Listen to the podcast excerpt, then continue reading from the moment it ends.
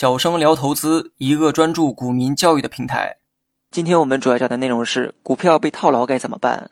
能否正确的处理好被套牢的股票，是鉴别投资者技能水平的一个重要标志。而被套之后需要做的第一件事，就是分析股票被套的原因。接下来我们就讲一下各种情况下被套的补救方法。首先来讲第一个，因为大盘的原因而被套。判断大盘涨跌趋势的重要标准，就是成交量变化与重要均线的方向变化。如果大盘的运行趋势有系统性风险的征兆，应该果断的认赔卖出股票。如果是因为个股的原因，你出现了犹豫的状态，也应该设立好止损价格或者是止损征兆。如果大盘的运行趋势尚处于上涨或者横盘的状态，则要重新分析个股的状态。第二，因为个股原因而被套，在大盘处于系统性风险的状态下，则需要分析个股的现实状态。第一步，判断个股的中线趋势。方法是参考个股的重要均线和庄家的行为意图。如果中线趋势被走坏，应该考虑换股或者是直接卖出；如果中线趋势还可以，则需要判断短线的趋势。如果技术指标和大盘背景处于强势的状态，被套的个股明显表现较弱，则需要换出部分仓位，这样可以提高一定的效率。第三，因为选股错误而被套。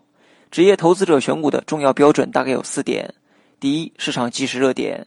要判断正在进行的行情的性质，所选择的个股要与当时的行情性质相配合，不能以个人的喜好否定市场，甚至与市场逆反。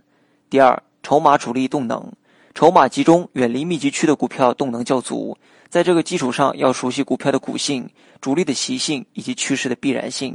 第三，股票未来题材，题材是非常重要的，题材的排序是主题题材、个股独特题材、市场常规题材、其他影响股价的题材等等。第四，股票要基本质地。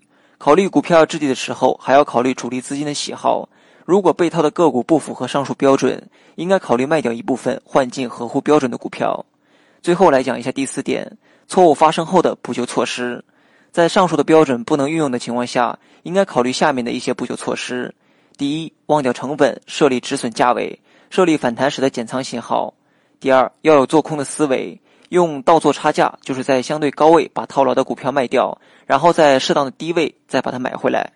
第三，一定要建立适合自己的盈利模式，坚持按照盈利模式来操作，不能用那种听天由命的侥幸心理进行赌博，一定要控制好操作的节奏。